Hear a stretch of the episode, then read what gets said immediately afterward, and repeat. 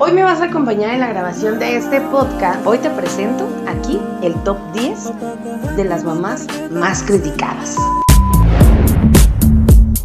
Bienvenidos a CB Radio, el podcast en donde el invitado especial eres tú.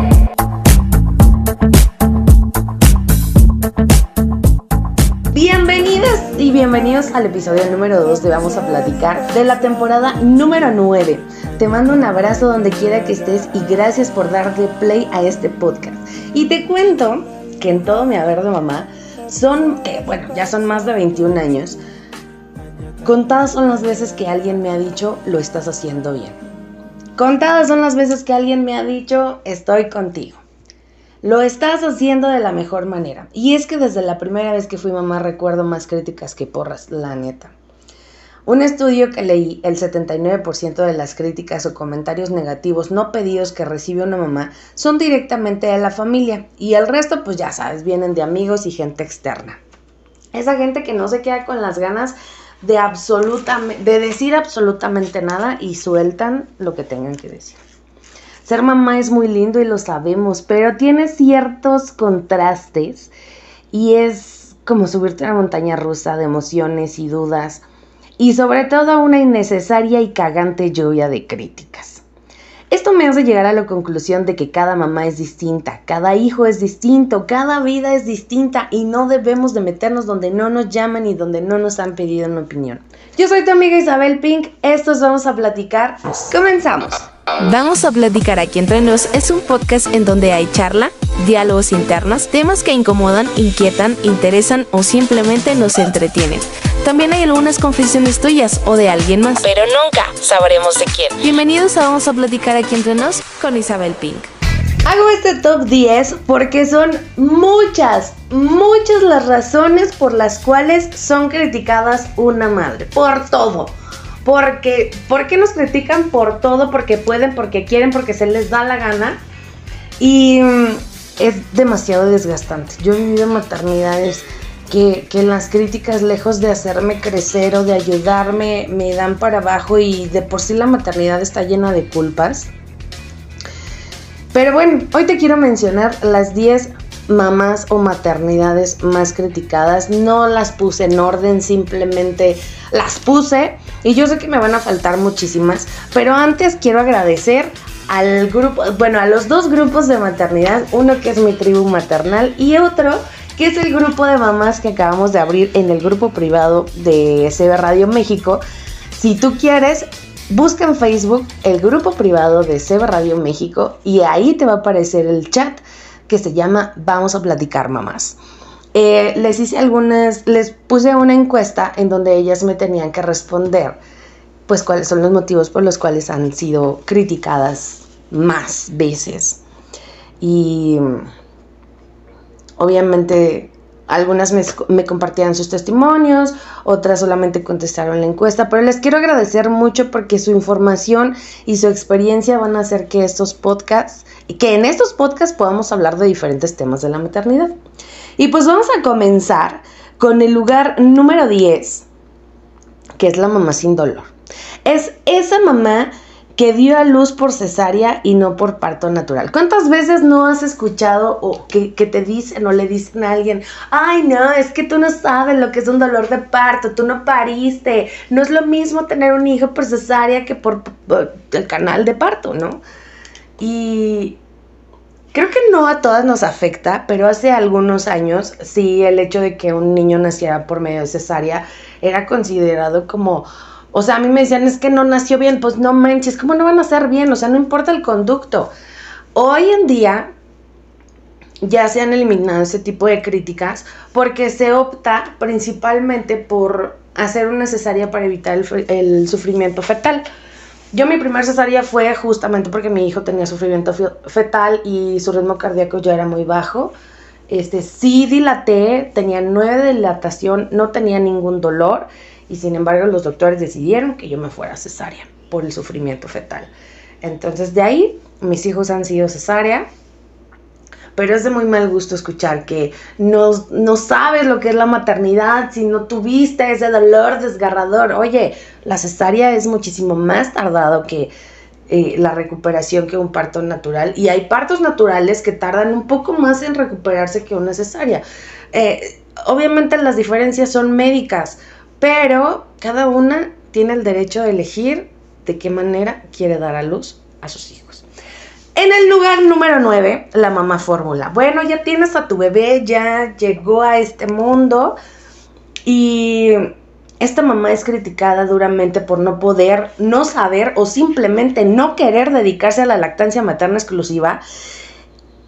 Y desde mi punto de vista, la maternidad, la maternidad, la lactancia, que es lo que yo, la, lactancia materna exclusiva, que es lo que yo viví con mi, mi hija, que es la última, que le pude dar hasta dos años y medio de pecho. Yo le hubiera podido dar más pero se me complicaron algunas situaciones. Pero a mis hijos les di pecho hasta dos meses, tres meses creo, y de ahí pura fórmula. Pero sí, no hago a un lado los beneficios que tiene la, la lactancia materna exclusiva. Sin embargo, no dejas de ser mamá, no eres la peor mamá, no lo estás haciendo mal por darle fórmula a tu hijo. Yo te puedo hablar de las dos lactancias la lactancia artificial y la lactancia materna. Y para mí las dos son maravillosas. Para mí las dos tienen ese contacto con tu bebé porque lo estás haciendo con amor, porque lo estás haciendo con entrega. Y, es bien duro cuando a mí sí me tocó esa lactancia, esa crítica con mis hijos de, ay no, pero es que ¿por qué no les diste hasta los seis meses? ¿O por qué no? Y ahora con mi hija, que le di hasta los dos años y medio, todo el mundo me decía, es que es agua, es que ya no le des, es que qué ridícula, es, ay, o sea, ay, ustedes disculpen, pero traigo un poco de tos. Y la verdad es que creo y considero que a la gente criticona ningún chile le embona. Porque si das leche en fórmula, no le gusta. Y si das pecho, y si le das pecho hasta los 4, 5, 6 años, de todos modos te van a criticar. Entonces tú haz lo que creas más conveniente para tu hijo y eso está bien. El número 8 de las mamás más criticadas es la mamá que no sabe alimentar. Los alimentos antes o después de los seis meses. Como lo dije en un principio, de la mano de los profesionales que son los pediatras, este, ellos te van a decir cuál es la, alimentación correcta para tu hijo según sus necesidades, según su cuerpo. Antes sí que les daban el caldito de frijoles, que les daban el pollito desde los tres meses, que les daban agüita, que les qué bueno. Y me choca en este punto cuando te dicen, es que nosotros nos daban esto y esto y venos, no nos morimos, estamos sanos y aquí seguimos. Y qué bueno, me da mucho gusto, bien por ti, pero hay algo que tenemos nosotras las mamás, que repito, repetiré todas las veces, es el instinto.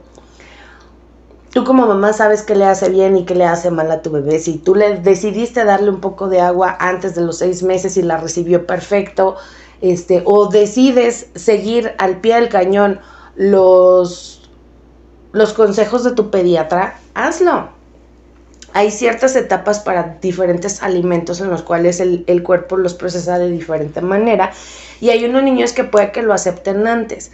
Como todo, pues obviamente hay consecuencias, pero aquí el punto es de que eso de que es que tú no sabes porque en mis tiempos, que bueno, pues no son tus tiempos, mi reina, chat, bye, ¿no? La mamá número 7 es la mamá que trabaja.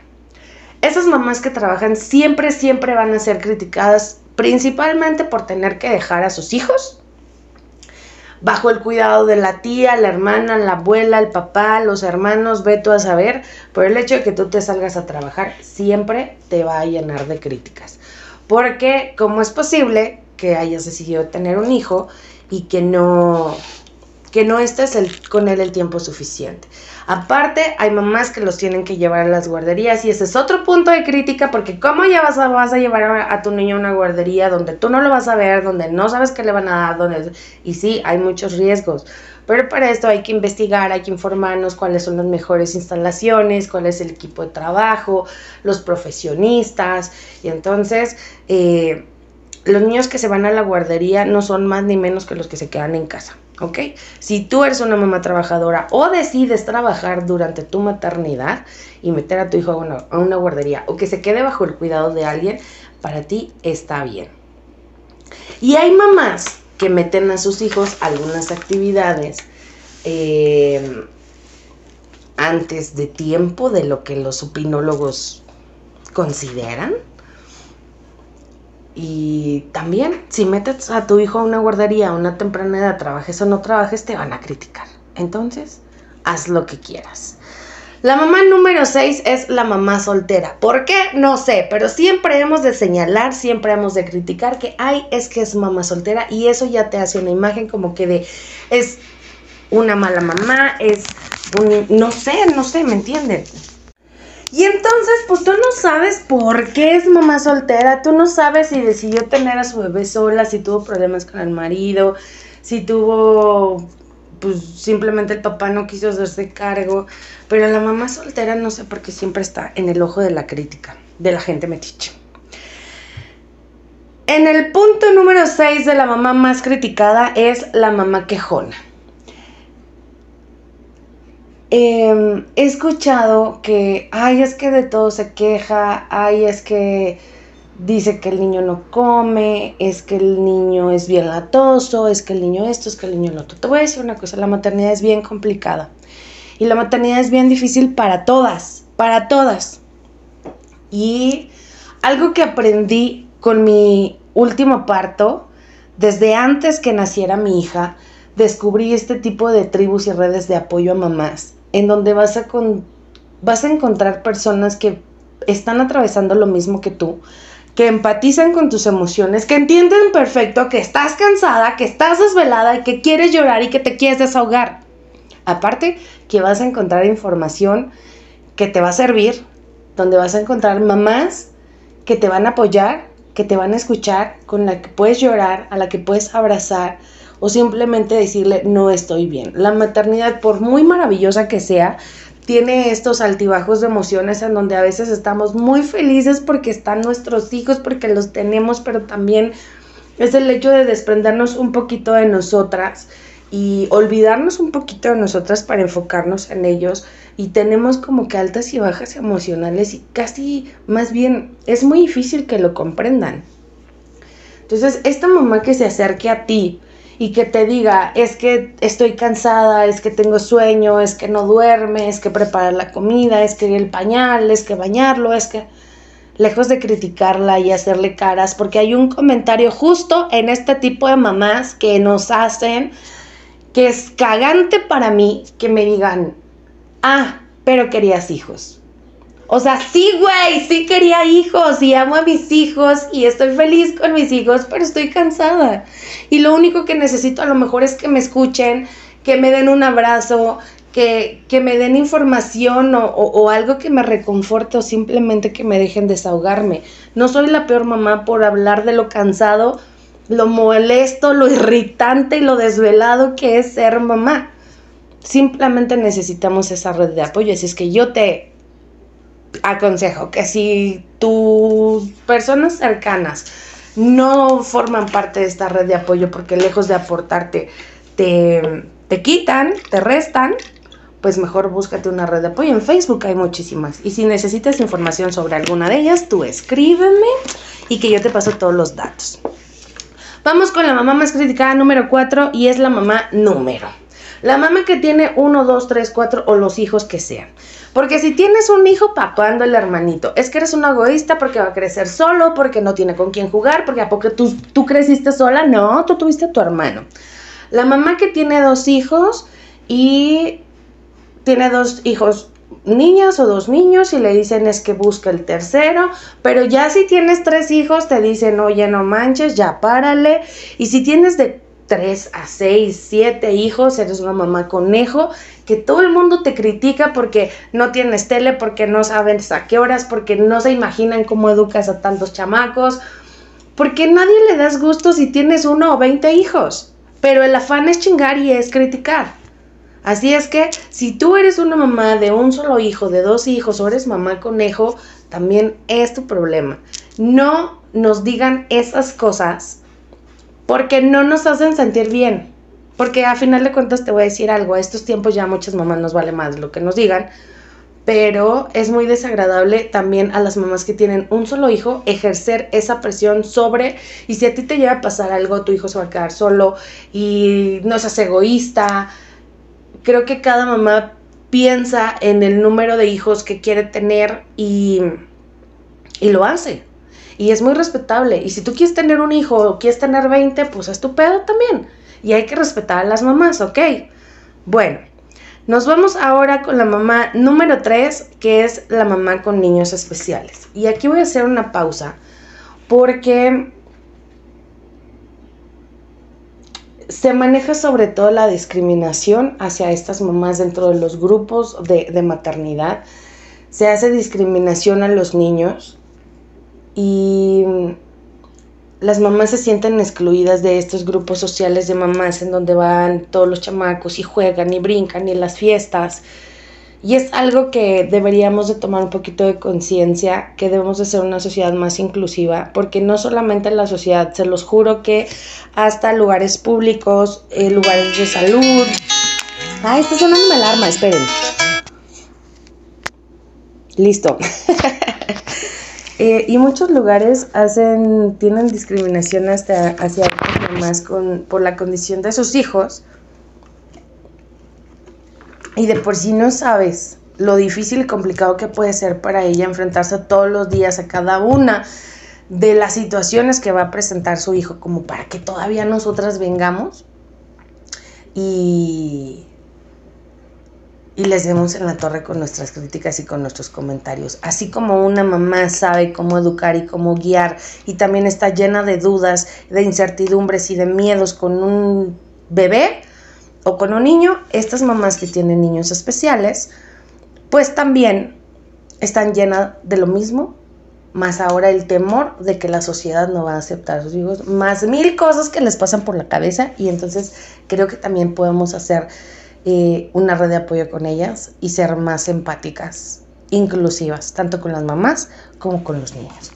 La mamá número dos es la mamá sin desarrollo. Es esta mamá que es criticada porque fíjate que tu sobrina gateó al año y tu hijo ya tiene dos años y medio y no gateó, y es más, ya camina y no gateó es la mamá que su hija no habló al mismo tiempo que los demás, la mamá que su hijo no corre igual que los demás, la mamá que su hijo o su hija no come todos los demás. O sea, son mamás que piensan que uno no tiene desarrollo, no tiene un trabajo con nuestros hijos de decirle, de ponerlo a gatear, de ponerlo a caminar. Yo estoy segura que casi todas las mamás lo hacemos, pero hay cosas que no podemos forzar a los niños porque su desarrollo es distinto, el de todos. Entonces, Qué bueno que Juanito habla chino mandarín a los tres meses de nacido. Mi hijo tiene seis meses, apenas está diciendo mamá y para mí es un orgullo. Entonces, la mamá que su hijo no gateó, no habla, no nada, nada, es una de las mamás más criticadas y sobre todo comparada con la mamá del otro niño y el niño con tu hijo. Entonces, evitemos hacer esto. Y en el número uno sí quise poner esta mamá, porque, y la llamé la mamá que no se perdió en la maternidad. Muchas de nosotras cuando tenemos un bebé, pues se nos hace un poquito más cómodo, pues andar en pants, ropa cómoda, la lactancia, eh, los pañales y que te quedas dormida en tu casa y estar como un poquito más cómodas. Pero hay mamás que se organizan perfecto para andar impecables todo el tiempo para andar guapísimas y arregladas, para ponerse las uñas, para hacerse el cabello, para ir al gimnasio, para son mamás que no se olvidaron de ellas, que no se perdieron en la maternidad y está bien. Son mamás que a sus hijos no les hace falta nada, que en su casa no hace falta nada y que sobre todo se ponen en primer lugar ante todo para que todo a su alrededor esté bien.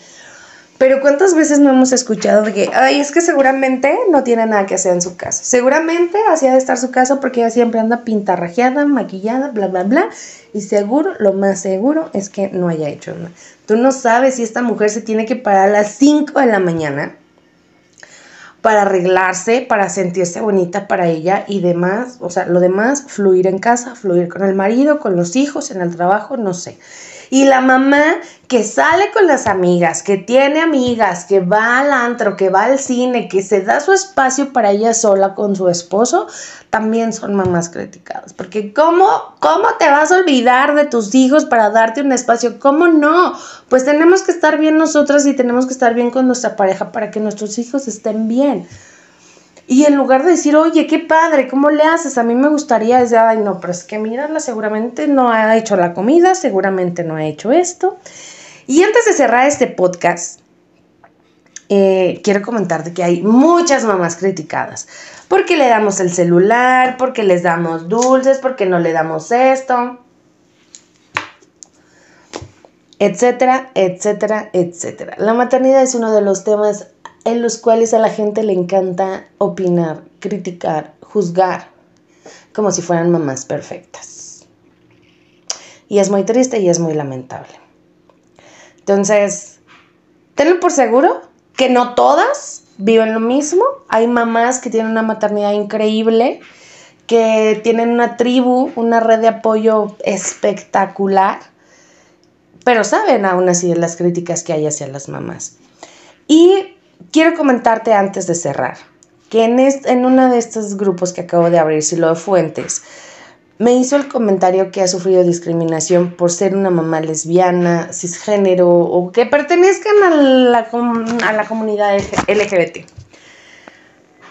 Hay mucha discriminación por parte de las mamás, de las personas y de los propios hijos hacia este tipo de familias. Y yo le quiero hacer la invitación a Siloe, que en algún momento nos hable y nos platique a quién vamos a platicar de su historia y de cómo ella vive la discriminación y las críticas por ser una mamá lesbiana. Nadie sabe lo que vive dentro del núcleo familiar. Y con esto quiero terminar el podcast recordándote que la maternidad no, no, se juzga, se acompaña. Y si no eres buena compañía para una mamá, no estés cerca de ella. Yo soy Isabel Pink y vamos a tener más podcasts de mamás, pero te invito a que no te pierdas el próximo podcast de la siguiente semana en donde te voy a platicar de las personas vitamina. Escuché un podcast y leí un libro que me hizo analizar sobre las personas vitamina. No te lo pierdas, eh, nos escuchamos dentro de ocho días, el próximo viernes. Si saco algún podcast antes, bueno, se los compartiré los días martes. Te mando un abrazo, mamá, amiga, lo estás haciendo muy bien. No te preocupes, las críticas son eso, críticas. Toma lo bueno y has hablado pues lo que no te sirve. Eres increíble. Te quiero mucho. Adiós. Este es un podcast original de CB Radio México.